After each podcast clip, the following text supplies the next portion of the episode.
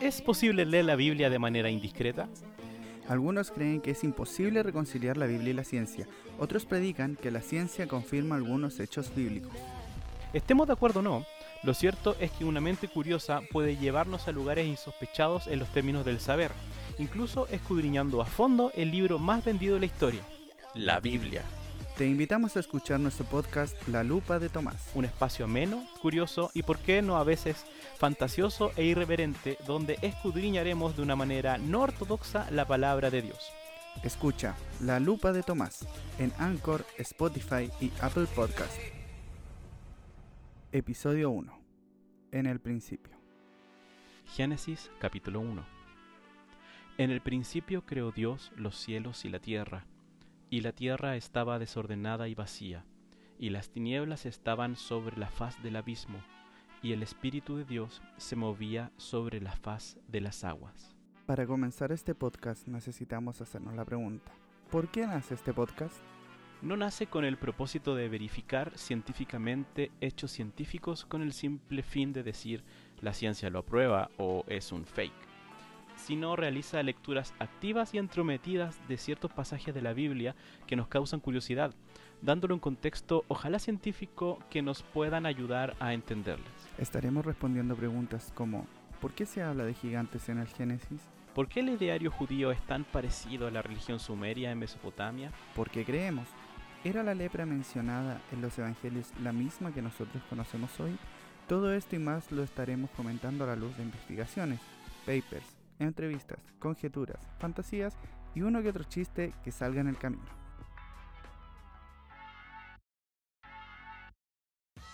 Cuidando de todos los Protocolos protocolos, sanitarios. sanitarios. exactamente. Buenas, buenos días, buenas tardes, buenas noches a todos quienes nos están escuchando este día.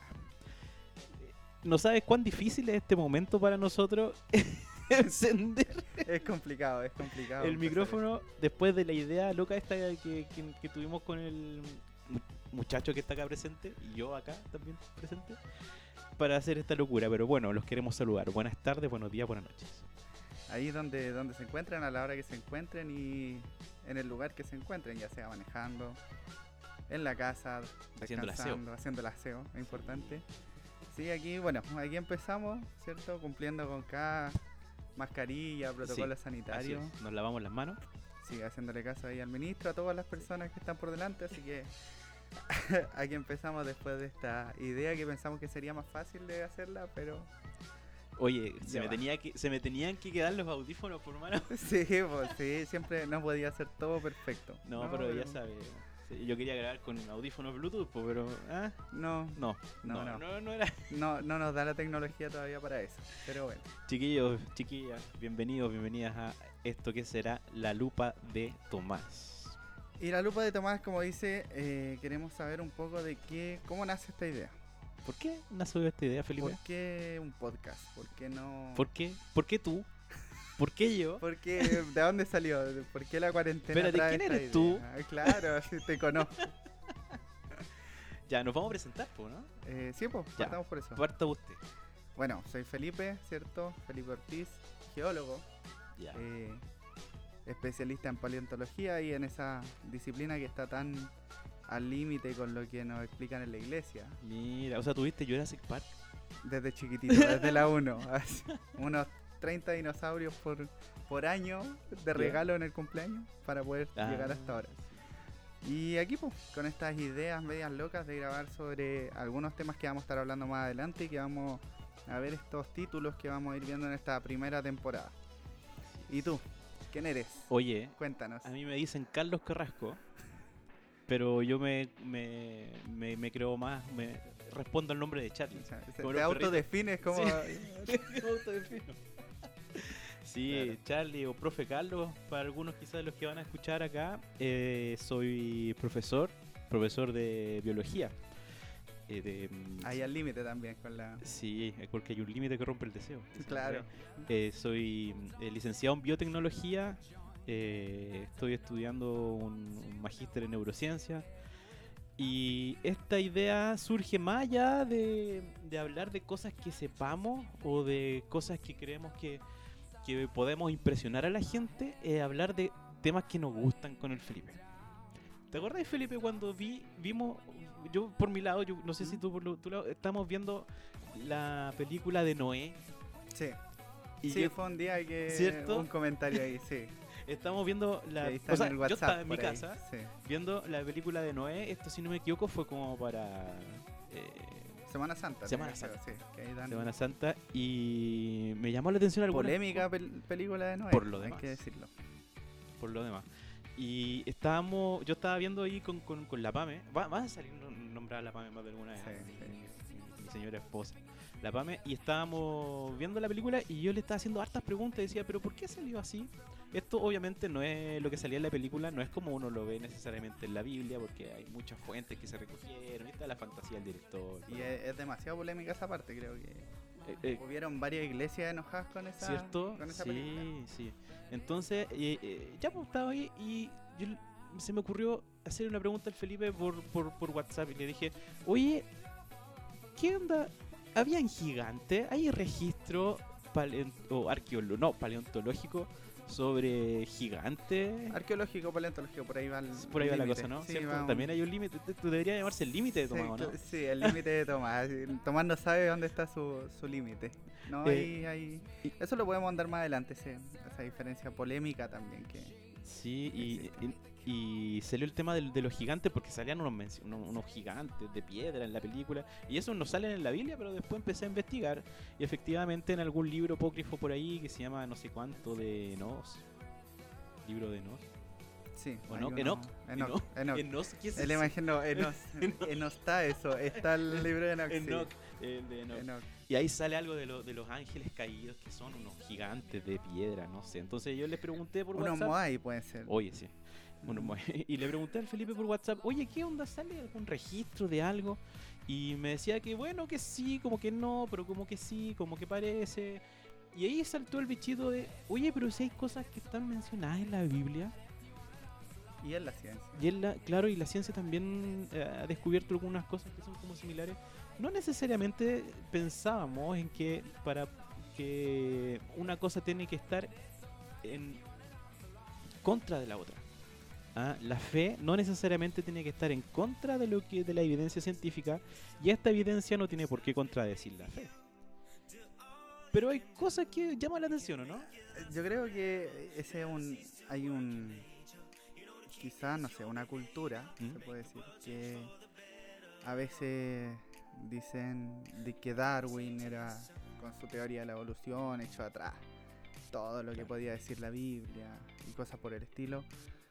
Pero. mm, o que los dinosaurios, por ejemplo, ¿Verdad? nunca, nunca existieron, que cómo iba a haber agua en un cerro arriba. O por qué debería o no debería haber vida en otros planetas. Hay gente que dice es que tiene que haber vida en otros planetas porque sí, y la Biblia no lo menciona como tal si hay vida o no fuera de la, Claro.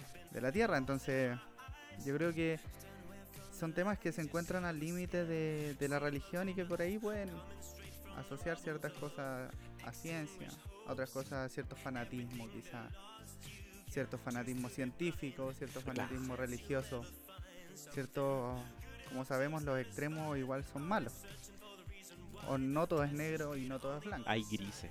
Hay grises y hay una gama de colores entre medio, entonces no necesariamente esto pelea una cosa con la otra. Entonces, eh, eh, como lo decía un- un- un- uno de los que va a estar citado en el capítulo de hoy día, la Biblia en sí misma no es una carta científica, no es un libro de historia natural, es un libro de fe. Y pero hay cosas interesantes que uno puede buscar o encontrar más que nada en este libro de fe, que uno le llama la atención y uno puede discutir y en la cual uno puede ver evidencias o puede ver opiniones. Y en este sentido viene el nombre de este podcast. Porque, ¿quién era Tomás? Tomás, eh, un apóstol del Señor Jesús, ¿cierto? Uno de los apóstoles, que es conocido por ser como el apóstol incrédulo, el que tenía que meter el dedito en la llaga, el que le dice Jesús, eh, acá están mis manos con los hoyitos, aquí está la...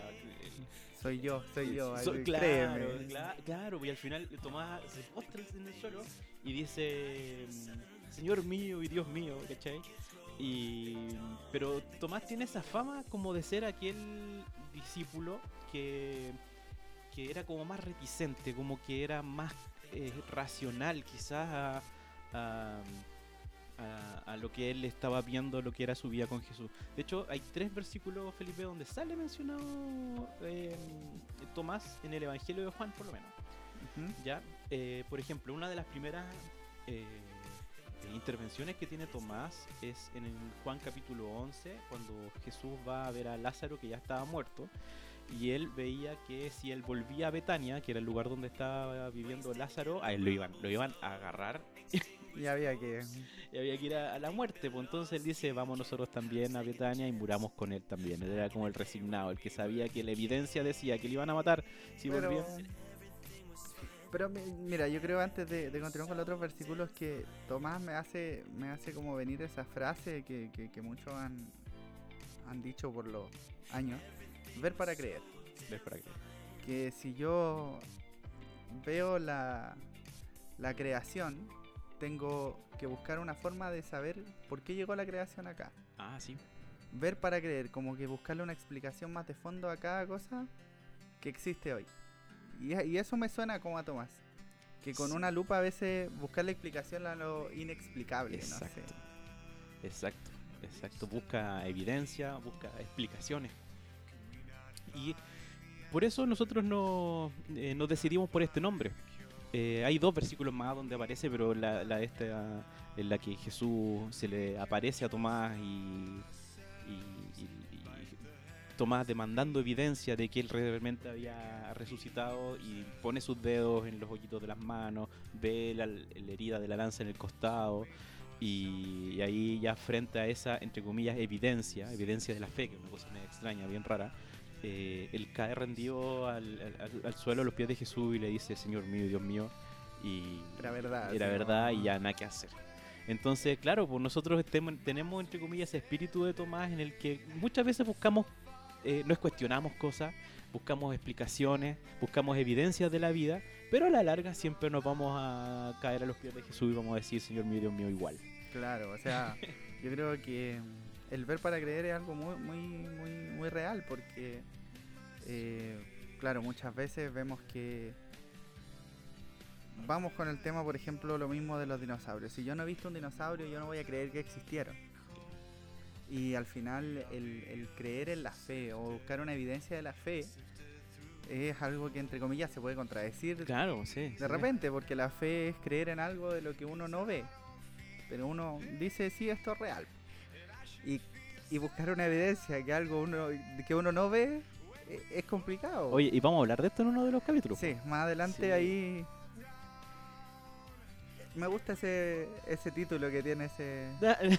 lo vamos a mencionar. Bueno, pero esto es porque nosotros elegimos el nombre de La Lupa de Tomás. Vamos a hablar de cosas de fe, algunas otras cosas de ciencia, donde se toque una con la otra, no sé. Pero otra cosa que es importante es que esto, por lo menos, por lo menos a mí en algún momento me ayudó mucho. Eh, si hay alguien acá que quiso escuchar esto acá o que llega en algún momento a escuchar esto y está pasando por un o pasó por alguna crisis de fe eh, en la que dice pero cómo Dios no no no no existe un universitario por, ejemplo. o alguien que está estudiando en la universidad. Eh, a todo esto eh, comencé a leer un libro recomendado por un amigo que también tiene un podcast ya. que se llama eh, ¿Cómo se llama el podcast? Cruz y Letras. Cruz y Letras. Cruz y Letras, sí. Pucha, lo voy a escuchar que dudé del nombre y se va a enojar. Mal ahí, mal ahí. Sí, Cruz y Letras. Y recomendado por él personalmente. Eh, y este libro eh, habla sobre que la edad en la que los jóvenes se alejan de la fe es entre que están saliendo del colegio y entrando a la universidad. Entonces, probablemente más de alguien va a escuchar esto y va a escucharlo quizás con un oído medio Dudoso. eh, dudoso, eh, desco- de desconfianza. Mira, las crisis de fe le pueden pasar a cualquiera, no te sientas culpable. Eh, me pasó a mí más de algún momento, yo teniendo 13, 14 años no sabía bien en qué creer.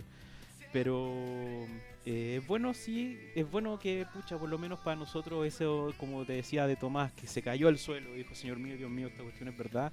Eh, eh, eh, esperamos que, pucha, dale la oportunidad. A veces, a veces es importante dejar de buscar explicación a todo y simplemente creer. Así es. Yo así creo que eso es la... Y cuando uno está, no sé, en la universidad a veces hay profesores que dicen eh, que esto es así, así y nada más. Y ahí hay que... Eh, y ahí hay que, uno tiene que tener la capacidad de, de- de tener firme su fe, por decirlo de alguna manera, para poder rebatir. De hecho, hay una película que habla de eso. ¿Ya? Dios no está muerto, la Ah, 1. sí, Es sí, como algo por el estilo. Y yo creo que este podcast puede ayudar a mucha gente que se sienta así. Claro. Ahora, no te vamos a dar evidencias de cosas científicas de la Biblia. Y tampoco te vamos a decir que la Biblia eh, contradice cosas científicas. Eso como creo que salía en el, en el promo, ¿no? Sí, no, Sí, no, no, o no vamos sea, a contradecir nada. No venimos otro. a presentar la verdad absoluta tampoco. Claro, claro. Eh, vamos a hablar de cosas interesantes. Que quizás eh, si eh, Tomás hubiese tenido la opción de tener una lupa y poder ahí observar Lo cosas, buscado. lo hubiese hecho. Así que eso, pues. Y ¿De qué hablar? ¿De qué vamos a hablar? veamos, pero más que antes de ir a lo que hablaremos hoy, veamos un poco los temas que vienen más adelante. Ah, ¿verdad? Ya para que no los dejemos tan metidos ahí por, por tanto rato. ¿Cómo se van a llamar los otros? Ya, hay uno que es el que viene la próxima semana. No la próxima semana, el próximo capítulo. que Porque vamos a estar sacando capítulos cada 15 días. 15 días. 15 días. Ahí, ahí vamos a estar hablando sobre temas interesantes, quizás por ahí con algunos invitados de repente. Y dice dinosaurios, la historia perdida en la Biblia. Así es. Dinosaurios, la historia perdida, tal como se llamó una película por allá antiguo, El Mundo Ah, Perdido, sí. Jurassic Park. Dinosaurios, Aún dirigida por. Spielberg. Sí, U- Sí, aún dirigida por Spielberg. Cuando eran buenas. Claro, ya después ahora es cuestionable, o sea, es cuestionable los tamaños de los dinosaurios y todo eso, pero bueno. Después viene un nombre que es del capítulo 3 que se llama ¿Por qué creemos? ¿Por qué creemos? ¿Qué nos hace creer? ¿Por qué se llama ¿Por qué creemos? ¿Por qué se llama? ¿Por qué? ¿Por qué? ¿Por qué? No sé, ahí vamos a buscar el por qué y la respuesta a eso. El cuarto episodio se llama Gigantes. Que fue, yo creo que la idea primordial y primigenia por la cual yo llamé al Felipe para preguntarle ¿por qué gigante? Ese, yo creo que ese, ese capítulo lo vamos a dedicar a la película Noé, ahí Sí. para un agradecimiento especial. No he Así tenía que, la culpa. Claro, por Noé le vamos a- Y el episodio que viene es el que, el título que a mí me gusta y me causa, yo- quizás puede que cause un poco de polémica, pero es un, de hecho es una publicación que salió, que existe, es Los tontitos creen.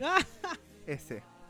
Los tontitos creen. O sea, los inteligentes no creen. No, hay- uno tiene que ser una mente superior Sí, claro. para poder estar bien. Si Sí, uno es Nosotros los que tontito- creemos somos tontitos. Sí. Interesante estudiar seis años para ser tontito. Me gusta eso. Eh, bueno, ese es un, es un artículo, si no me equivoco. Eh, basado en un artículo que encontré por ahí navegando en la Deep Web del Web of Science que decía que eh, la gente con menos coeficiente intelectual era tenía más tendencia a tener alguna creencia religiosa. Y aquí estamos, Hay harto, yo creo que hay harta gente sin coeficiente intelectual. eh, de los cuales yo soy el primero. de Claro, así. Después, La lepra. mira tú. La lepra. ¿A qué vamos a enfocar ese, ese episodio? La, la enfermedad de la ITS. Claro. Claro, vamos a hablar un poco de eso. Ah. Eh, después, la lepra, vamos a mm, hablar un tema arqueológico. Que ahí Ah, podríamos invitar a alguien. Vamos a buscar. Y se llama el cruce del Mar Rojo y la arqueología. mira. Porque hay películas y todo, pero Bueno, y la verdad, ¿o no? ¿se habrá secado el Mar Rojo? Mira, ¿habrán pasado luego? ¿De verdad se habrá dividido? Mira. como mucha gente se divide por partidos políticos, ¿se habrá dividido así el Mar Rojo? Vamos a investigar eso. Después viene algo que es ver para creer, el cerebro humano. ¿Tú crees que tiene cerebro? Yo no creo que tenga cerebro. No, porque si uno no lo toca, creerlo. no lo No. no puede creerlo. En la evolución del cerebro humano, cerebro creyente y teoría de la mente. Teoría de la mente, hubo una cuestión bien interesante que por ahí se nos ocurrió. Y para terminar esta temporada, quizás por ahí pueda salir algún episodio bonus, entre medio, alguna entrevista a alguien entretenido por ahí. Viene el inicio de todo, se llama. Pero este capítulo se llama En el principio. Pero ese más en el Ese principio. más atrás de lo que estamos hoy día. Eh, Vamos a volver en el yo tiempo. creo que puede ser como algo incluso más atrás del Génesis 1, no sé. Wow. No sé cómo lo explicará, cómo será ese nexo. El famoso, Big Bang. Polémico. el famoso y polémico. Famoso y polémico Big Bang. Y antes de entrar con lo con lo de, de- de hoy día como tal, te quiero invitar a ver unas frases que mencionaste delante. A ver, Bueno, tengo cuatro frases que la primera la dijo Joel Houston, que es cantante de Houston United, banda australiana. ¿te gusta Hilson? Sí, sí. A mí no. A mí sí, me gusta, me gusta. Fui ahí a Argentina hace unos años atrás, ¿Verdad? Ahí a Buenos ahí Aires. con la, con la Gaby, mi polola, ahí estuvimos ahí en, en el Luna Park. Luna. Ah, Luna Park. sí. Buen concierto, estuvo bueno, muy bueno, recomendable. Dice, la evolución es innegable, creada por Dios como medio reflexivo de mostrar el patrón de renovación de la naturaleza en cumplimiento de la palabra de Dios. Una exaltación del Dios creador que refleja, no la fuente. Ciencia y fe no están en desacuerdo. Dios creó el Big Bang. Toma. Y eso, como mucho, no sé, religioso empedernido, se puede decir, causó polémica. No sé, ¿Como con quién, por ejemplo? con toda la iglesia en realidad, así como, no, ni siquiera hay como una... Es con toda la gente. Bueno, lo- lo- que- los evangélicos somos más literalistas, Sí, entonces... son- El Big Bang no existe, así de simple. Y él salió explicando después do- dos veces más. Las cosas evolucionan, cambian y se adaptan. ¿Estás de acuerdo con eso? Las cosas evolucionan, cambian, Cambian. y se adaptan.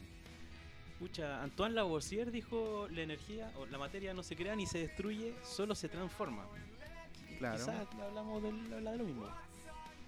Pues o sea, el, el hombre se adapta según donde vive. El hombre se adapta. Yo, A la vengo, yo acá vine a tu casa y tuve que adaptarme a, A, a tu a cultura. grabar acá, claro. Como, claro, ahí, ahí vamos a algo más actual, que por ejemplo un chileno va a Europa y tiene que adaptarse a hablar francés, hablar alemán, hablar inglés. Entonces, él siguió diciendo, no creo en la evolución como una teoría de fuente. Creo que es simplemente un patrón de la naturaleza creado por Dios, que refleja el deseo de la naturaleza de renovación, supervivencia, nueva vida. Algo, alguien como Dios. Y finalmente tuvo que volver a aclarar otra vez. Oye, pero está aclarando ni que, se fue- ni que fuera un funado que sale Sí, a yo aclarar. creo el, un- el canuto funado le va le Oh, hacer. más funado que Sí, el ah, y todo esto nació a partir de una canción que ellos crearon, una alabanza. Sí, no, no las conozco. Como no escucho, como no me gusta Hilson, entonces no escucho. No, no sé. No, y a mí sí, y de verdad que es una canción que si uno la escucha es, es, es muy linda la letra. Ya. Es algo súper, de hecho lo que dice es súper bonito. Y ahí hubo una frase que hablaba de evolución y al final terminó explicando si el proceso creativo de Dios fue en una semana de trabajo fácil o finamente elaborada a lo largo de seis eras de milenios, ¿lo hace más o menos Dios de lo que es? Ah. ¿O nosotros más o menos creados a su imagen y semejanza? De cualquier forma, fue un proceso indescriptiblemente maravilloso de seis días, como sea que pienses verlo. Ya, es igual, estoy de acuerdo con... Da lo mismo la explicación, al final dice, Dios no va a dejar de ser Dios por haberlo hecho en 6.000 años. O en o en seis seis días. días. o en seis minutos.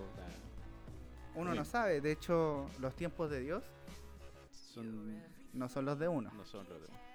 Mil años, por ahí uno dice, mil años son contados como un día. Oh, la- claro, la percepción de Dios, o sea, pero la percepción del tiempo de nosotros, No es la misma. Dios está por, se supone, está por encima del tiempo. El tiempo concebió físicamente como una cuarta dimensión. Claro. Él está por fuera de estas cuatro dimensiones. No- yo no puedo entender. No alcanzo a comprender. dice- dice- De hecho, esa es la, la gracia, no entenderlo. por qué. Después Billy Graham, un conocido predicador evangélico. ya lo desmintió. ¿No? ¿No? Dijo, ¿Estás de acuerdo?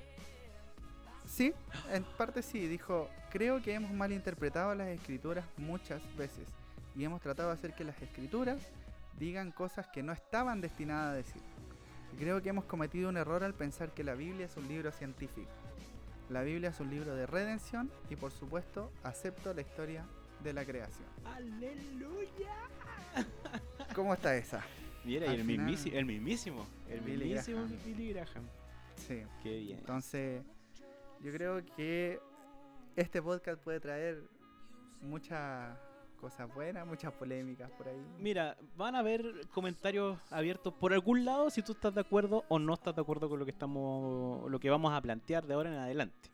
Sería, sería buenísimo que pudieras eh, compartir eh, este link de este podcast donde quiera que tú lo estés escuchando, ya sea por Spotify, por Apple Podcast, que tenemos que ahí ver cómo, porque todavía no me sale, no sé por qué.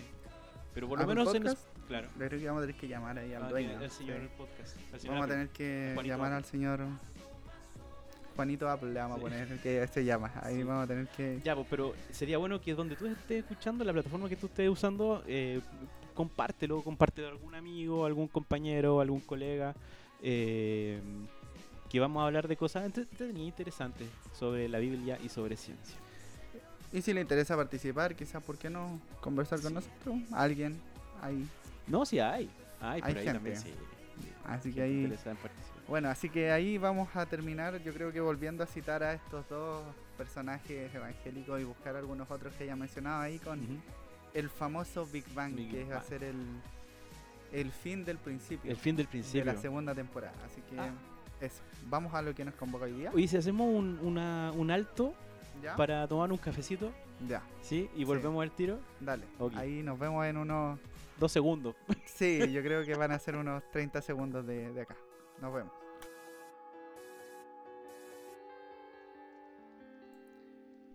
Ya, volviendo del café. Oye, del que era necesario. Breve café frío. ahí con la cafetera francesa auspiciada por Starbucks, que si nos escuchan nos podrían auspiciar por ahí para más adelante, no sería malo. Alguna cafetería, no sé, ahí dejamos la idea votando. ¿ah? Estamos de vuelta. Oye, ¿cómo se llama este primer capítulo? En el principio, ah, no, mentira, déjame ¿Sí es verdad, po? en el principio, pero antes del principio o Antes, después del principio. En el principio. El principio, principio. Sí. Principio Partimos- bíblico. En Partimos principio leyendo Génesis 1.1. bíblico, Que es el principio bíblico, no el principio En polémico. el principio creó Dios, los cielos y la tierra. Así. Y decidimos ponerle así a, a este primer capítulo. ¿Por qué? Porque vamos a hablar de El principio. desde el principio. Desde, ¿Cómo corresponde?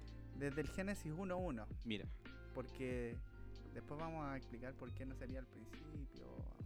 En el último, en el final del principio de la segunda temporada. ya, el- pero la Biblia cuenta dándole origen a esta historia de origen de la, de, De la Tierra. De la Tierra, sí. O de, de la existencia, ¿por qué no? En el principio creó, Sí. ah, bueno, en el principio creó Dios los cielos y la la tierra. tierra. Sí, De la Tierra. de la Tierra. Partamos de la Tierra, lo cual significa que estamos partiendo hace 4.600 millones de años. Geológicos. geológico. No sé si bíblicos. Eh, sí. Ah, bueno hacer la, la distinción. Eh, decidimos partir con este tema porque el primero, el primero, partir desde el principio nos convierte en personas ordenadas. Es como una apología, por decirlo de Sí. Es como el principio de este podcast Es hablar desde el principio, principio. bíblico y el final de esta temporada va a ser el inicio de la siguiente. de la siguiente. Entonces siempre vamos, vamos a intentar partir un desde bucle, el un principio. bucle infinito. Sí, así, algo que... No sé, podría ahí contactarnos alguien de cómics para hacer, no sé, algo por el estilo. ¿ah? Tenemos una buena temporada con eso. Bueno, dice, en el principio leímos dos versículos, ¿cierto? Que dice, voy a leerlo en otra traducción de la Biblia, dice, Dios en el principio creó los cielos y la tierra, la tierra era un caos total, las tinieblas cubrían el abismo, y el, y el Espíritu de Dios se movía sobre la superficie de las aguas. Mira. Eh, leamos otro desde el principio. Dale. ¿Qué dice tú mismo? ¿Qué dijo el eh, eh, Gilson? Esa banda que Ah. tanto te gusta. Dice, "Ap- esas frases que leímos hace unos segundos atrás nacen de una canción, de una alabanza escrita hace unos años atrás que se llama Yo también. So Will I se llama en, en inglés. Y dice, en el principio Dios creador, antes del tiempo eras tú. En las tinieblas tu voz se escuchó, con ella creaste la luz. Con solo hablar creaste las galaxias con tu voz, y tu aliento a los planetas forma dio. Si los cielos te adoran do- yo también, puedo ver tu corazón en la creación. Las estrellas son señales de tu amor. Si la tierra te alaba, yo también. Quedémonos con esas dos estrofas. Y comentemos eso porque en el principio Dios creó todo. Sabemos que desde un inicio podemos hablar de que la tierra, desde el inicio bíblico, fue creada en siete días. ¿O no? Seis. O siete, considerando el descanso. Ya, pero geológicamente. Tú, tú, y aquí yo te voy a hacer todas las preguntas, Felipe. ¿eh? Ya, aquí vamos, yo no, no voy a hablar. Se Lamentablemente, si es que hay algún alumno o alguna alumna mía de séptimo básico escuchando, decía, el profe Carlos no sabe. de-". Bueno, que hay gente que sabe más, pues. Preguntémosle. Claro, qué aburrido el profe, van a decir. Me esta foto de estos años. ¿Qué es desde el principio, desde la geología, Felipe? Bueno, la geología es la historia de la Tierra. Ya. Ya, estudia la Tierra. Y el tiempo geológico está registrado de alguna manera, por decirlo, desde hace 4.600 millones de años, en algo que se llamaba Adiano. ¿Ya? La tabla cronoestratigráfica internacional es la tabla por la cual nos regimos nosotros los geólogos. En realidad se rige todo, lo geológico y los tiempos y todo eso, que menciona que el 4.600 millones de años se dio inicio a esta Tierra. Es por, perdona, es ¿Mm? por choques de masas de cosas que andaban dando vuelta en el Eh, espacio, ¿no? Sí, en realidad el llegar a lo que conocemos hoy día como Tierra para un científico, para un geólogo, es un proceso que pasó por millones de años y que justamente es la primera como arista que iría chocando con esto que nosotros acabamos de leer, ¿cierto? El tema del tiempo. El tema del tiempo. ¿Pero qué es el tiempo? Ah, ¿para qué? No lo, no lo sabemos. que es, es que yo creo que más que es el tiempo, la pregunta es ¿qué es el tiempo para el hombre Ah, sí. y qué es el tiempo para Dios? Es que quizás Dios no se rige por el tiempo. Y- Que ese es el punto. Sí. Y ahí yo hay que destacar a Billy Graham, que leímos delante, que dice que en realidad la Biblia no es un libro científico que busque darnos respuesta a todo lo que nosotros nos cuestionamos, sino que es un libro de redención. que De está hecho para la salvación eterna que Y la uno- fe. y la fe. Entonces, eh, bueno, vemos esto y que la vida eh, se habrá creado por organismos unicelulares. Yo creo que ahí ya entra tu, tu Estamos parte, ¿no? hablando, estamos hablando de que la vida desde el punto de vista de la aparición de los primeros organismos unicelulares, estamos hablando más o menos desde hace, desde hace 3.500 millones de años. O, sea, la Tierra se formó hace 4.600, 4.500. Estamos sí. hablando de eh, 1.000, matemática, 1.100 millones de años después de la formación de la Más o Tierra. menos. más Es que. ¿Cómo podía haber ha- habido vida en ese momento antes, siendo que la Tierra era pura puro calor? La Era puro fuego. era puro fuego. Entonces, hecho, ¿Mm? Adiano es el nombre de este piso, de esta mm, era, eón. Y no sé si tú podemos ir a estos leyendas, mitos y leyendas griegos. Hades, El Hades. sí, ¿Qué es lo que era el Hades? era el inframundo. El infierno, por decirlo de alguna manera. sí. Entonces hace referencia de que en el inicio de todo, la Tierra no existía. Mm, claro. Era una bola de fuego, por decirlo de alguna manera. Bola de fuego que, Desordenada y vacía. que no tenía nada. Uh, y todo caótico, como decía. Quizás. Que del caos nació todo. Sí.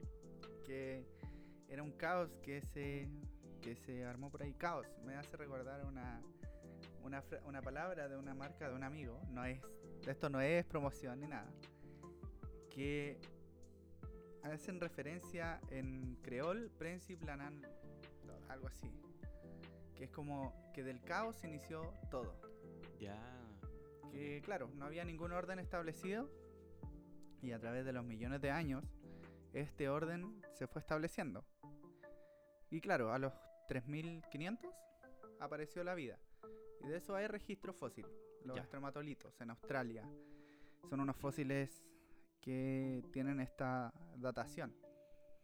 Pero la, gran- la gran explosión de vida, como se conoce como tal, ocurrió en los 541.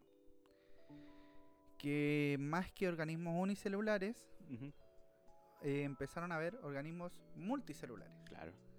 Esa es la gran ¿Y por qué, por qué para cámbrica. ustedes, por qué para ustedes es tan importante la vida multicelular?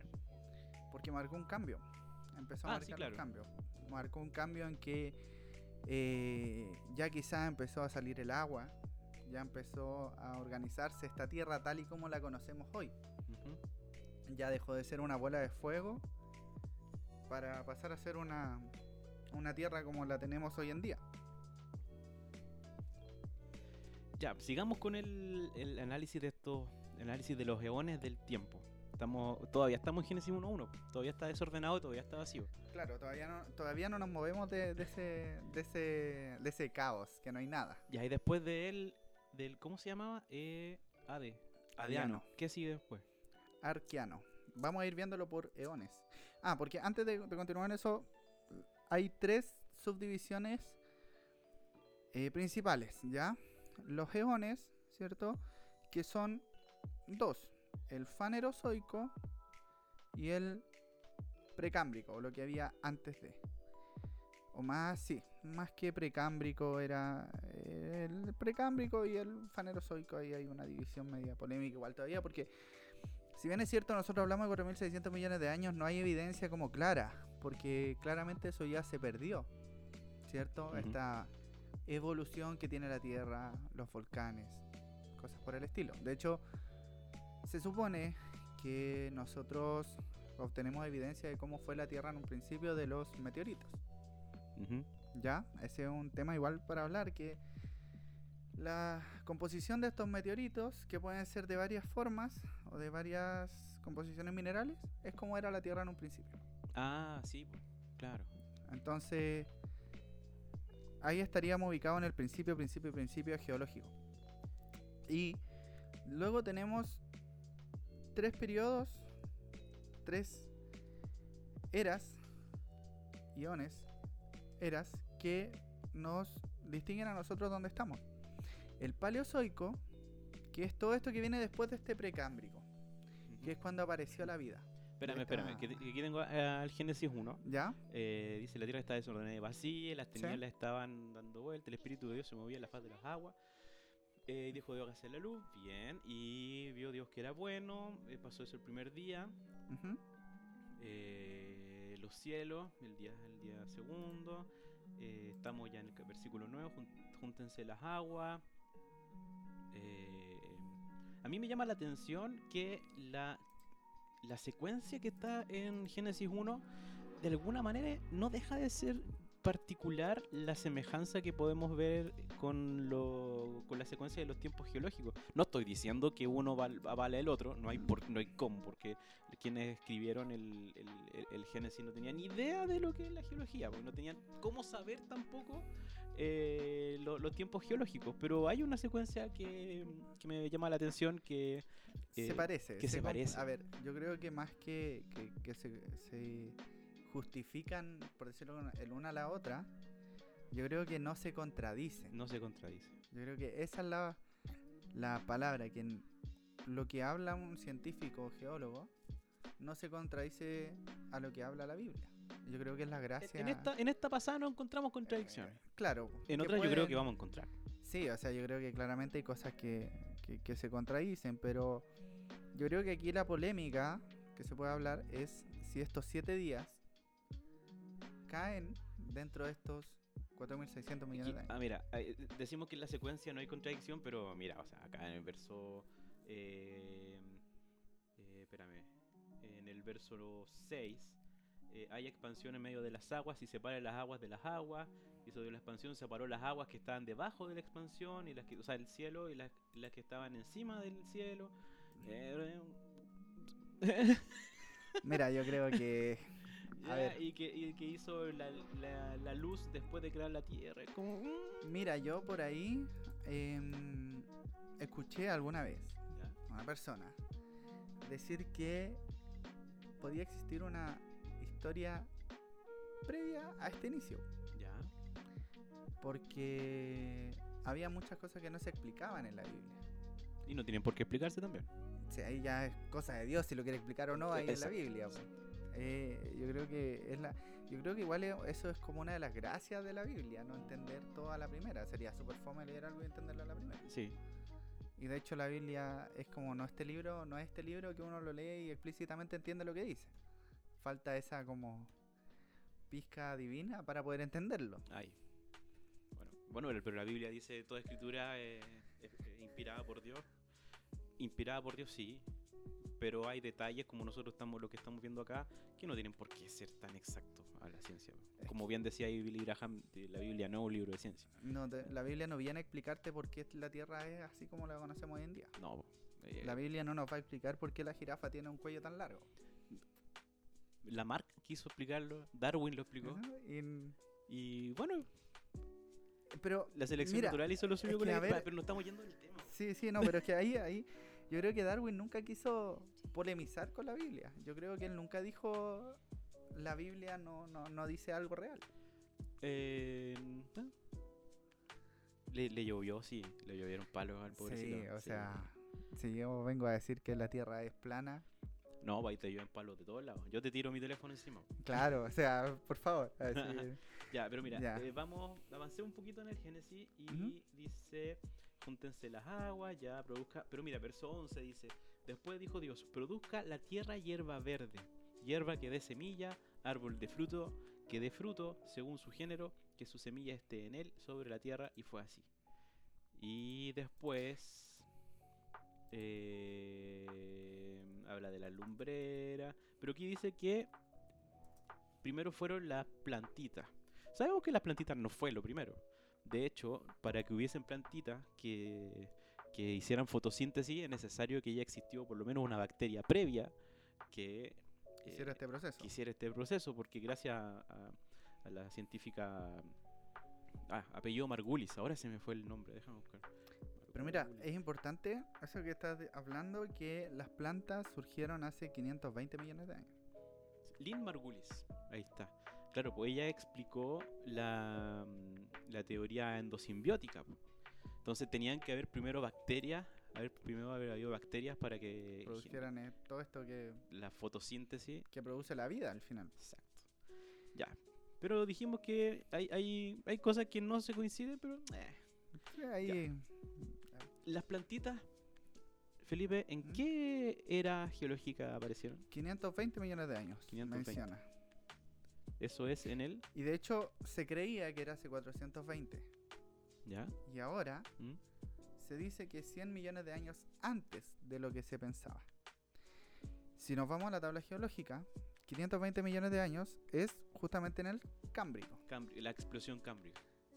Pero eso hace alusión ¿Mm? a la eh, organismos multicelulares Multice- ah, ya, pero de antes, vida. antes. No, des- poco después, es como justo. Ya, justo, ah, o porque la explosión cámbrica fue cua- 541. sí. Pero la explosión cámbrica no hablamos de que pasó de un día para otro. No, no, claro que no. Fue a través de los años. Y en los 520 aparecieron las primeras plantas como tal que conocemos. Ya.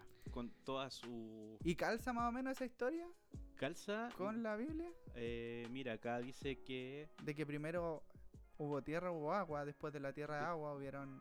Sí, aquí dice que hubo las plantas y después las lumbreras.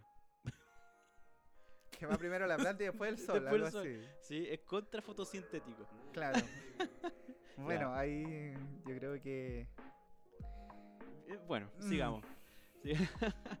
sigamos. Eh, eh, dos grandes lumbreras, ya, ya hablamos de eso, pero estamos, vamos a hablar de la vida en la Tierra. Aquí está. Ah, verso pero, 20. pero ojo, ojo, mira, espérate. Dice, en el 10, vamos atrás, dice, y a lo seco lo llamó Dios tierra y al conjunto de agua lo llamó mar. Sí. ¿Ya? Dice, que haya, dijo Dios, que haya vegetación sobre la tierra, que produzca hierbas den semilla y árboles que den su fruto con semilla, Sí. todo según su especie. Y así sucedió.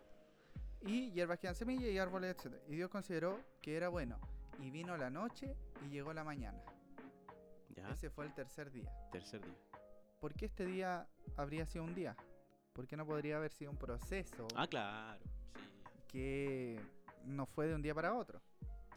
Y de hecho, dijo Dios que haya luces en el firmamento que separen el día de la noche. No sabemos Había una estimación. que sirvan como señales de las estaciones, de los días y de los años.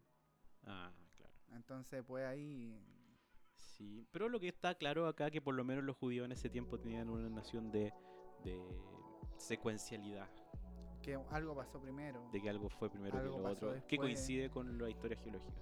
Claro, coincide a grandes rasgos, quizás no coincide con lo que nosotros hablemos. Ah, en este día o en este minuto apareció lo que, lo que geológicamente se entiende, no sé, como vida, como planta. Pero, y que la Tierra dijo, no sé, se hizo primero la planta, después se hizo la luz, qué sé yo. Pero la secuencialidad es súper similar. Y claro, no, si nos ponemos a entender la Biblia como un, un- un libro que dice esto pasó primero, esto después, esto después, esto después, claramente se contradice. Pero mira, acá en el, en el verso 20 de Génesis 1 hay algo que me llama mucho la Sí. atención, que dice, y dijo Dios, produzcan las aguas seres vivientes y aves que vuelen sobre la tierra. ¿Y de dónde vino la vida? Del agua. Los primeros organismos, en este caso unicelulares, los primeros procariontes unicelulares vienen del agua. Y después los que la vida pasó desde el agua, Hacia a- la tierra. Hacia la tierra, claro. no desde la tierra hacia el agua. Sí, ¿tú sabes cómo se llama el organismo ese que salió del agua? No, no me... no. ¿No, ¿no lo sabe? No. Yo tampoco. Bueno, sigamos. Vamos a buscarlo, espera, no, espera. Mismo que surgió. eh, Vamos a buscarlo, ¿ah? Sí, porque no, no nos ah. podemos quedar así. Yo me acordaba, bueno, San Google siempre nos va a dar esta información. Me acuerdo que un, un estudiante de cuarto medio me dice, eh, profesor, ¿sabe qué? Este es el animal que salió del agua y que fue el primer... y Es como el que muestra los Simpsons, ¿no? Sí, pues, claro, sí. No, no de Homero, que es la evolución del humano, no. Es que todo, con- con- todo lo, toda la historia evolutiva eh, llega hacia Homero. Todos somos Homero. Todos somos Homero. Esa es la clave. Ya, mira, aquí encontré algo. Dice: Hace unos 400 millones de años, los primeros peces salieron del agua y comenzaron a explorar la superficie terrestre, dando lugar a los primeros animales vertebrados con cuatro extremidades, tetrápodos, como los actuales anfibios, reptiles, mamíferos y aves. Bien. Así que es esto se hicieron experimentos con un pez nadador que africano que respira en el aire y camina, el, o sea que respira aire y camina en la tierra. ¿Ya? El bichir de Senegal. Ah, puede ser una especie que esté ahí entre medio. Claro que de hecho Sí. tengo, o sea, existe ese existe ese ese organismo que es el que salió del agua a la tierra, pero no, no recuerdo el nombre como tal. Sí, ya, pero da lo mismo con el nombre. Pero acá dice, y creó Dios los grandes monstruos marinos y todo ser viviente que se mueve, que las, eh, que las aguas produjeron según su género y toda ave alada según su especie. Aquí también hay una cosa interesante, dice que las aves salieron de los peces. Y coincide. Al Eh, final el primer Eh, pero... eh, pero es que si vamos atrás, pero las aves, las aves son los descendientes directos de los dinosaurios. ya, pero los dinosaurios ¿de dónde vinieron? De... De este primer pez del cual se generaron los anfibios, reptiles, Ah, claro. y aves. Hilando fino. El sí, fino, al final todo viene desde sí. el agua. Eh, Pero ¿y los dinosaurios por qué existen? Oye, no salen acá, po. Ese es el- el- lo del próximo capítulo, ¿no? ¿Por qué hablamos de dinosaurios? ¿Por qué tenemos dinosaurios? Si aquí dice, bueno, dice grandes monstruos marinos en esa versión, ¿no? Sí. Esa es la Reina, Valera. Reina Valera. En la nueva versión es la de verdad. dice... Donde, do- donde de verdad habla Dios. eh, Claro, aquí esta, lo estoy la- leyendo. las sí. otras son... No, la otra no. No, no, son- claro. Y dice, en el 21, que es el que leíste, dice, y creó Dios los grandes animales marinos y todos los seres vivientes que se mueven y pululan en las aguas y todas las aves según su especie. Oye, ¿y estos animales, según la era geológica, dónde debieron haber aparecido? A través de, desde el Paleozoico en adelante. Desde el Paleozoico. Desde estos 521 en adelante se fueron generando los diferentes animales, ¿cierto? Hay unos organismos superantiguos como los trilobites, ¿cierto? Hay otros mamíferos. Hay trilobites todavía, ¿cierto? ¿Ahora? ¿Sí? ¿No? No, ¿Cómo yo he visto unos que se parecen? No son Los trilobites. chanchitos de tierra. Ah, son. No, ¿No? es que, a ver, los trilobites. Trilobites son unos. Hay unos que se parecen, que parecen chanchos de tierra, pero tienen como una cola para atrás. No, claro, es que los trilobites son artrópodos. Ah, ya, ya, ya. Entonces, al ser artrópodos, del filo artrópoda, tenemos muchas más eh, subfilos que existen. Por ejemplo, están los trilobitomorfa, que son los estos trilobites, pero que esos son los únicos que ya están extintos, no existen más. ya. Esos murieron cuando aparecieron los dinosaurios, por decirlo de alguna manera. Ah, son previos a los dinosaurios. Sí. Mira. Están los queliceratas, los crustáceos, miriápodos y hexápodos. Ya, los queliceratas, por ejemplo, son estos. eh, ayúdame, son estos escorpiones de. ama- em, que son los más antiguos que todavía existen, que tienen sangre azul. ¿Escorpiones? Límulos. No, son unos. Déjame buscarlo. Tenemos dentro de los quelicerata, que son todos estos eh, organismos que tienen quelíceros, Ah, que son como una especie de. los cangrejos de herradura. Sí, Esos ya. son los de los más antiguos que todavía quedan, pero que no son trilobites. Quizás se pueden asimilar, Ya. pero no son trilobites. Sí tenemos arañas de mar, arañas, escorpiones, entre otros. Por eso quizás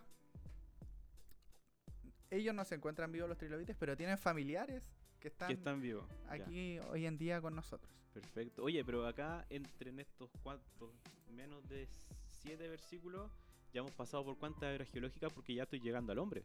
Estoy llegando al, se- al sexto día. Es que si estamos en el sexto día, hemos pasado desde los 541 millones de años Ya. hasta casi la actualidad. Ya, espérate, dice, y fue la tarde, la mañana del día quinto, dijo Dios, produzca la tierra, la tierra ahora, seres vivientes, según su género. Nos están llamando. Te está, Ah. llamando, te está llamando el pastor que estaba hablando pura Sí, ya nos están ahí haciendo polémica. Pucha, Vamos a, a contestar. a contestar. Listo. ¿Aló, pastor? Ya, ahí está. ya, vamos, Ya, démosle. listo. Un saludo a nuestro pastor. Ah, Claro, gracias por a escuchar. Al pastor Roya de los. Ya, y entonces, Eh, estábamos llegando. Desde Canuto, un saludo a los de Canuto. ojalá que nos escuchen. en Ojalá un saludo sí. para que aquí nos podemos juntar a conversar un día. Cuando ¿Por qué no? Cuando Ah, quiera. Ya, entonces estábamos en el día quinto. No, eh, día quinto. Sí. Y produzca la tierra seres vivientes según su género, bestias y serpientes, y animales de la tierra según su especie. Fue así. E hizo Dios animales de la tierra según su género, y ganado según su género, y todo animal que se arrastra sobre la tierra según su especie, y vio Dios que era bueno. Ya, eso fue hasta el día sexto. Estamos en el día sexto. Ya, estamos llegando, mira, Pero, los mamíferos, la aparición de los mamíferos. la aparición de los mamíferos, sí. Pero, Pero llega este punto culmine. ya, que para la, la historia, para el relato bíblico es importantísimo. Sin embargo, para el relato, para, el- para la historia natural geológica es ujú. una anécdota más. es. Una de ¿cómo las últimas No, anécdotas. es como ya. ¿Sabéis que no tenemos nada que hacer? Coloquémoslo a estos cabros aquí, que nada. Y creó Dios al hombre a su imagen. A la imagen de Dios lo creó, varón y hembra los creó. ¿Qué me decís? ¿Hace cuánto apareció el hombre? ¿Hace cuánto apareció el hombre? 2.5 millones de años. La aparición del género Homo. Mira. Paleolítico. Espérate, de pasamos desde los 4.600 piedra. millones, millones de años. hasta los 2.5 millones de años. Mira, mira, o sea, el hombre acá en la Tierra está hace. Nada. Mira, el otro día, el otro día, hace mucho rato, vi el, el documental de este Cosmos que, Ahí habla de la hora. claro, de que conduce Niels de Grace Tyson. Sí, sí se pronuncia. Sí. Cosmos. sí. Sí. Y decía en uno de los capítulos de esta serie que si hacemos un calendario desde haciendo que el primero de enero fuese el primer día de la de, del- de la formación de la Tierra hasta el último, hasta el 31 de diciembre, ¿Ya? la aparición del hombre en este calendario correspondería a los últimos 10 minutos del 31 de diciembre de ese año. O sea, Nada. no somos nada. No No somos somos, nada. nada. respecto a todo lo que. No somos nada. Pero aquí dice en el sexto, y pero no somos nada, pero aquí en el relato del Génesis nos pone en un lugar igual importante, porque dice que Dios nos hizo a su imagen y semejanza, nos dio un propósito, que yo creo que eso es lo que nos, nos, nos diferencia a todos y, y que se ve ya más desde el punto de vista de la fe, que no tiene nada que ver con la ciencia, que con la ciencia podemos hablar de millones, millones de cosas, pero no podemos hablar de propósito. Acá sí dice, hagamos al hombre a, su ima- a nuestra imagen, conforme a nuestra semejanza, y señoree a los peces del mar, los aves del cielo, las bestias, eh, toda la tierra y en todo animal que se arrastra sobre la tierra. Como que nos da un- un- una razón de ser, un propósito desde el principio. Y de ahí va la fe nomás. Y, ojo que ese propósito quizás se puede leer como que somos seres superiores, Ah, pero no ¿cuánto pecado ha hecho el hombre creyendo que es superior a los otros. superior al resto de la creación? Entonces yo creo que si nos ponemos a hilar como fino, al final que el hombre haya aparecido en lo último de esta semana bíblica, se condice con lo que dice la historia geológica, que el hombre viene a aparecer Al final. al final. Que ya cuando ya no, no, no queda nada más que crear, vamos a crear al hombre. Sí. Entonces, si nos ponemos a hilar en ese tema de que, que, claro, hemos pasado por encima de muchas especies, por creernos superior, al final lo que nosotros llevamos aquí en la Tierra no es nada comparado con lo que lleva un ave, por ejemplo. Las aves, como dijimos, son descendientes directas de los dinosaurios. Lo vamos a hablar el próximo, el próximo Sí, capítulo. Un profe una vez dijo, tiren un pollo asado y se parece a un tiranosaurio. Así, Cuando compren un pollo, estírenlo y puede que se parezca a un tiranosaurio. Eh, claro, comparémonos con, con- con las aves que llevan tantos, tantos años acá y sin embargo nosotros que llevamos, ¿cuánto? Un- un- 2.5, que en tiempos geológicos, que si lo hacemos es nada, nada. no es nada, tenemos la mansa en barra en la tierra. Así que Vale. yo creo que ese igual es un tema para para comentarlo, para porque si bien es cierto eh, somos animales racionales que pensamos, no podemos creernos superiores a los demás. No. Y de hecho, Y- pero- si vamos a la Biblia, Mm, mm. La Biblia no nos enseña que somos superiores a los demás. O sea, si incluso leemos esto en esta versión, que es la Reina Valera, que es una, unos dicen que incluso es una de las peores traducciones o versiones de la Biblia Claro. en español. Eh, acá dice eh, llenar la tierra, sojuzgarla, señoread, ya, pero cua- aquí yo entiendo que hay un sentido de responsabilidad frente a la creación también. No es llegar y, y- y dárselas así como de, de quien va a derrochar todo esto, siendo que está realmente a cargo de lo que Dios te dio para poder eh, administrar. O sea, yo veo acá una cuestión de administración sobre el resto de la creación, cosa que nosotros como especie, digamos, lo hemos hecho como el... ¿ah? No, como una vez se, se pronunció por ahí, no, no tenemos que pasar la aplanadora, de- no, no veníamos a pasar la aplanadora delante de todo lo que está hecho. Exacto. sino que veníamos a aportar más. Y de hecho, en esta otra versión que tengo acá dice: sean fructíferos, multiplíquense, llenen la tierra y sométanla. Dominen a los peces del mar y a las aves del cielo y a todos los reptiles que se arrastran por el suelo. Yo les doy la tierra, todas las plantas que producen semilla, a todos los árboles que den fruto con semilla, y todo esto les servirá de alimento. Claro. Entonces al final dice sométanla, pero no es ese someter de De Arrasar con de todo. arrasar, claro. no es como derrochar, no es como que es como que Dios nos colocó un millón de pesos, pero no era para que nos gastemos ese millón de pesos en un día. Ay, me acordé del 10%. Para los que escuchen este podcast en 10 años más. El, en el año 2020 hubo una pandemia, no sé si Sí, se acuerdan. Y acá en Chile la pasamos todos muy mal y tuvimos que pedir parte de la plata que teníamos ahorrada para nuestra vejez y le llamamos siempre el 10%. por ciento. Si lo llevamos a, a- a este tema, es como que Dios nos dio un 10%, que es toda la tierra, Claro. los animales, y por ahí no, quizás no le hemos hecho o dado un buen uso. Pero esta pandemia fue enviada por Dios. Ah, ya, pues Felipe. Claro, el coronavirus fue creado. No, fue... en un laboratorio, po. En Wuhan, como En- dijo Sí, eh, Donald Trump en su momento. Sí, no, Saludo a Donald. fue. Hola, hola. El... Sí, pues en un laboratorio dicen, porque fue creado en un laboratorio. Es tan re fácil hacer un virus. Sí, pues es una cosa de un día para otro. Oye, pero hay, hay mucha evidencia ahí respecto del tema evolutivo. Pero bueno, este fue nuestro análisis de Génesis 1, ¿ah? mira. Así Ah, grandes rasgos. Sí, con la era geológica. eh, bien, bien interesante. Hagamos un segundo break un Y break le vamos de con esta la noticia. unos tres segundos, yo creo, Sí. de, de ustedes. Sí. Ya. Porque el tiempo, el tiempo para ustedes no es el mismo tiempo para nosotros. Nosotros, el tiempo de la geología no es el mismo tiempo de la Biblia. Aleluya. Ay, ya, nos vemos en un rato.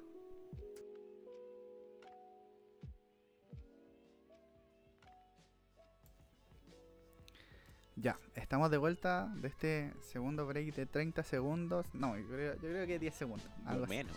Ahí en la edición. Bueno, ustedes lo van a escuchar editado, pero ahí va a ser como eso.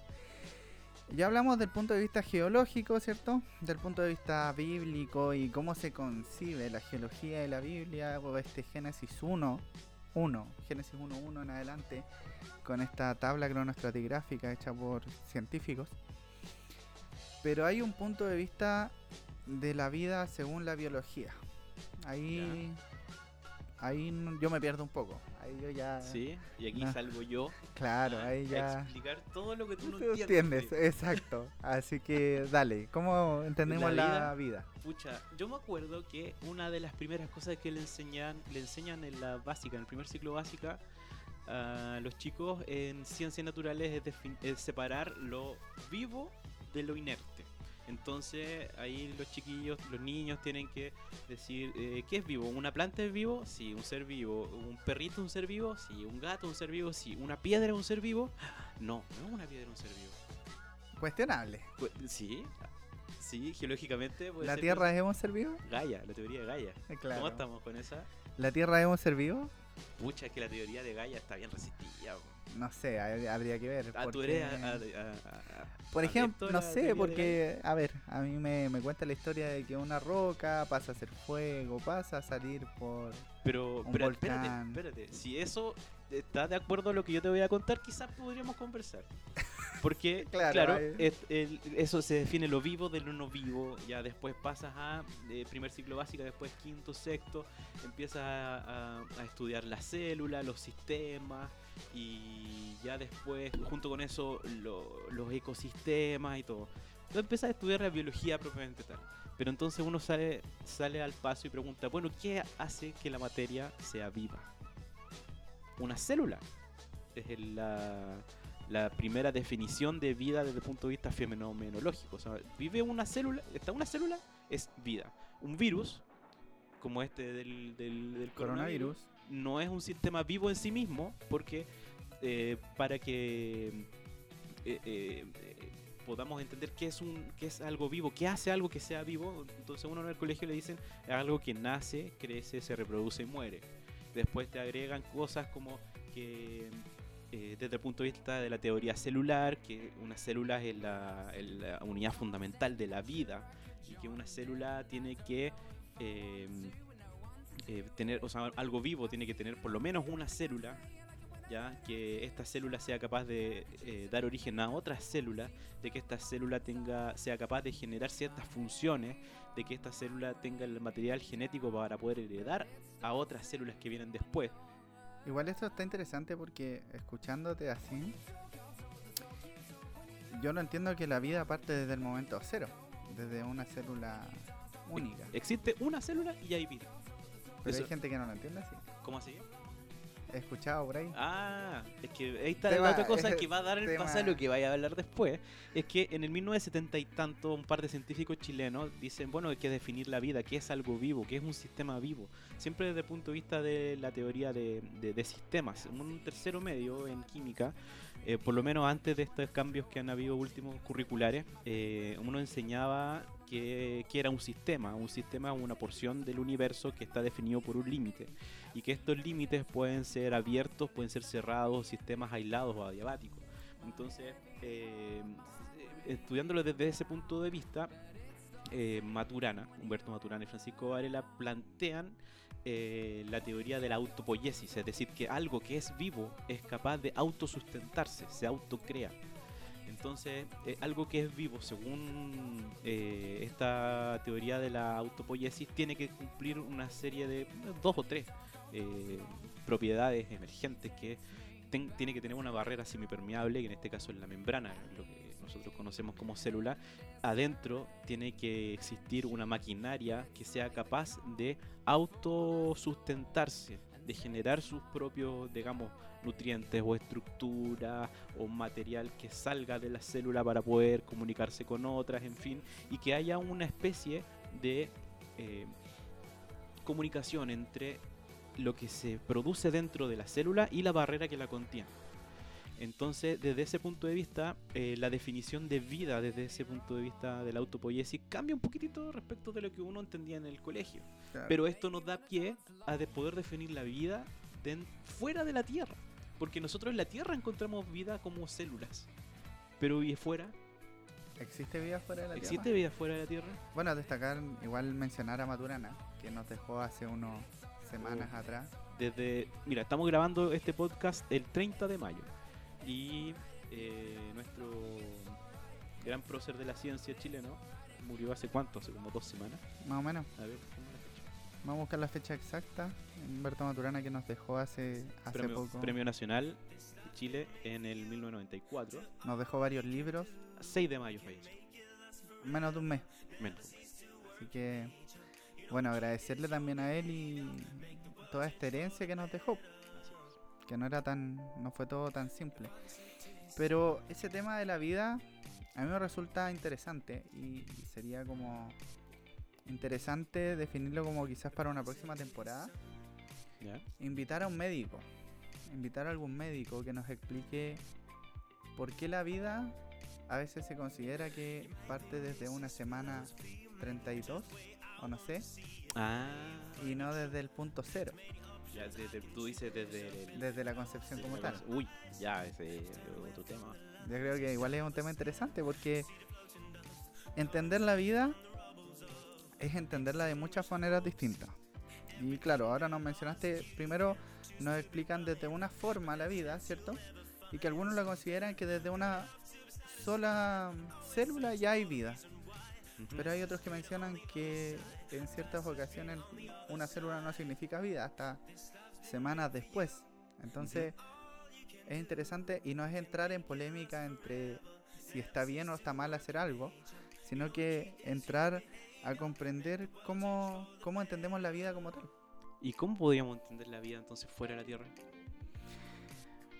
Mira, a ver, eh, lo que nosotros conocemos de fuera de la Tierra generalmente lo, lo conocemos desde estos meteoritos, ¿cierto? Que vienen desde muchos lados desconocidos. Y bueno, ahora, desde que el hombre llegó a la Luna, según dicen, también es un tema... Ah, pero Polémico, no, pero ojo. no Ah. eso, No, o sea, le vamos a creer ahí a, a los chicos estadounidenses. No. ¿No? Sí. Ah.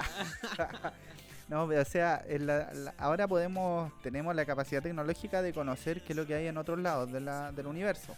¿Cierto? Tenemos satélites dando vuelta por todos lados, tenemos, si no me equivoco, hay un robot en Marte haciendo Sí. estudios. Ahora sí. En la Luna también hay ¿En la gente que... No, ¿Que no está si yendo ahora, ¿no? no, que vive en la luna. viene, Yo ah. conozco a harta gente que vive En en la luna, sí, hay harta, hay harta. Ah, pero bueno, hay que, hay que traerlo a la Tierra a esas personas. Y bueno, se dice que eh, generalmente, como nosotros entendemos lo que pasó en otros planetas, es como nosotros lo entendemos que pasa aquí en la Tierra.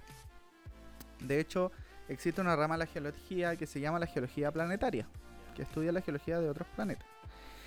Y hay una frase aquí que dice, eh, un científico de apellido Dot, dice, estos descubrimientos demuestran que hace referencia a estos descubrimientos de vida antigua de microorganismos de 3.770 millones de años, que fueron descubiertos en rocas sedimentarias de antiguas fuentes hidrotermales, que se convirtieron en la primera evidencia de vida en la Tierra. Dice, el... se me perdió, ¿se me movió esto? ¿Dónde está? Acá está. Dice, a partir de este hallazgo, dice que estos descubrimientos demuestran que la vida se desarrolló sobre la Tierra en un momento en el que Marte y la Tierra tendrían agua líquida en sus superficies, por lo que plantea preguntas emocionantes sobre la vida extraterrestre. Entendamos vida extraterrestre no como un ET, Como un alien. como un alien, no, sino que cualquier cosa que está fuera de la Tierra. Por lo tanto, esperamos encontrar pruebas de vida pasada en Marte de hace 4.000 millones de años de antigüedad. O si no, la Tierra puede haber sido una excepción especial. más o menos el tiempo en que surgió la vida En la Tierra. más o menos. Pero yo una vez escuché en un profe de astronomía, si no me equivoco, que como que por coincidencias de la, tierra, de la vida, la Tierra justo quedó en el limbo en el que se puede producir vida. Ah, ya, sí, sí. y sí. que Marte quedó fuera de ese limbo, entonces no puede tener vida. Porque está más lejos del Sol. pues. Claro. Pero Marte tiene evidencia geológica. Tiene evidencia de procesos geológicos. De hecho, el volcán más grande que se conoce está en Marte. Ya.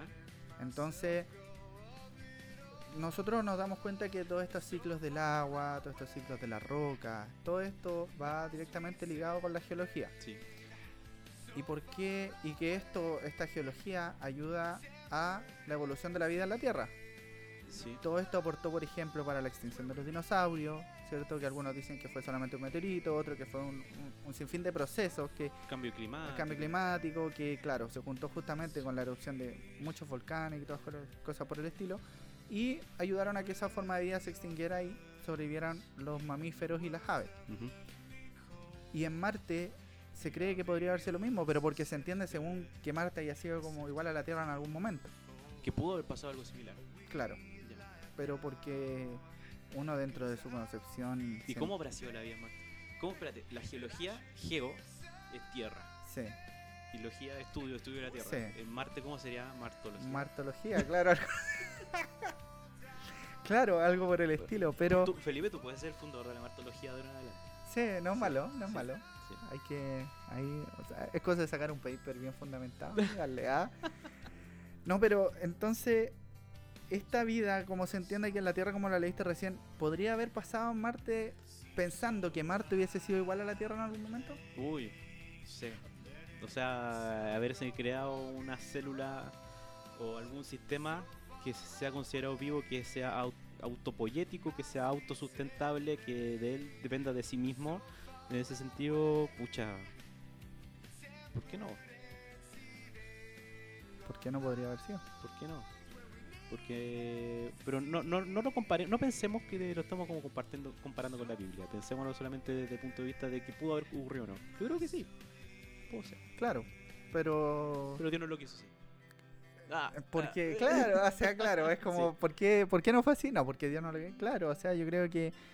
Bien cuando poco hablamos- científico mi argumento. en todo Sí, eh, pero también, por ejemplo, si hablamos de los ovnis, objetos Ah, voladores no identificados, que hablamos de naves. Pero eso es como otro tema. Sí, Otro pero entendemos que se supone que hay vida afuera. Hay algunos que dicen es imposible que no haya vida en ningún otro lado del universo.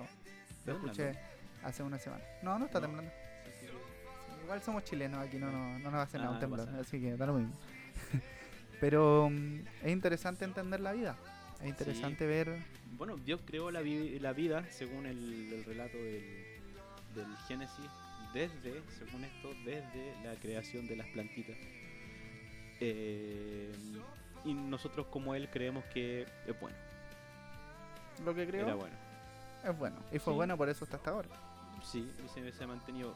¿Será ese, mira, será ese, y Dios, vio Dios que era bueno, que significará algún tipo de, de, de- de evidencia o de éxito evolutivo? Sí, claro, las plantas verdes, claro. Eran que era bueno, entonces era un Esas éxito quedaron. evolutivo y quedaron. Que las plantas que son más moraditas, son menos, bueno, que no fueron tan exitosas Todas evolutivamente. No sé. Puede, puede incluir en eso. Puede Sí. ir. Ese Dios, el- ese vio Dios que era bueno puede dar a entenderse de varias formas. Sí. Bien, pues, yo creo que ya estamos. Sí, yo creo que en eso ya estamos con el capítulo de hoy. Muchas gracias por escuchar la lupa de Tomás. Tomás, hay que, bueno, invitar a, a más personas a escuchar esto. Sí, ustedes si estás escuchando esto, si llegaste hasta este momento de darte la lata de escucharnos, Ah, Sí, ah, por favor, si consideraste que era una, una conversación interesante, entonces eh, compártelo con alguien en tus redes sociales, por favor. Ahí yo creo que vamos a sacar algún Instagram, algún TikTok, sí, ahí hay algún que, Fotolog. claro, sí. Vamos ahí a hacer un messenger para conversar con la gente. Messenger, más antiguo sí, todavía. Vamos a dar nuestra, nuestra dirección de correo. Claro. Sí, casilla 247 Viña del Mar. ¿Te acuerdas de eso? Sí, bueno. Mi privado. Sí. Ahí hay que, hay que difundir esto. Por favor, ayúdenos favor. con eso. Y bueno, es para escucharnos con un café, ahí cuando esté aburrido, Sí. ¿por qué no también? ¿Cuánto dura esto? Un poquito más de una hora. Más o menos. Sales a dar un paseo, a trotar. Y ahí escuchando. a correr los 42 kilómetros de la maratón y Ahí está, sí. ahí eh, somos una maratón escuchada. Ah, eso. Chiquillos, chiquillas. Nos vemos la, en 15 días en más 15 días más. con el tema próximo de tema los es dinosaurios. el, la historia La perdida. historia perdida en la Biblia. Si quieren participar, dejen comentarios por ahí. Por ahí. Si tienen alguna información interesante, también compártanla. Y sugerencias, ¿por qué no? Sí. Nos puedes escuchar en Anchor, Spotify Apple Apple Podcast. y YouTube. Y YouTube próximamente sí. Esta vez no la hicimos con YouTube. Ah, pero lo podemos tirar Vamos a, en YouTube, pero sí, vamos con a tirar la foto. Sí, no nuestra, para que no nos vean, pero hay una foto interesante de todo esto. Chiquillos, que Muchas estén gracias. bien, muchas gracias. Gracias por escuchar La Lupa Pa de de Tomás. Tomás.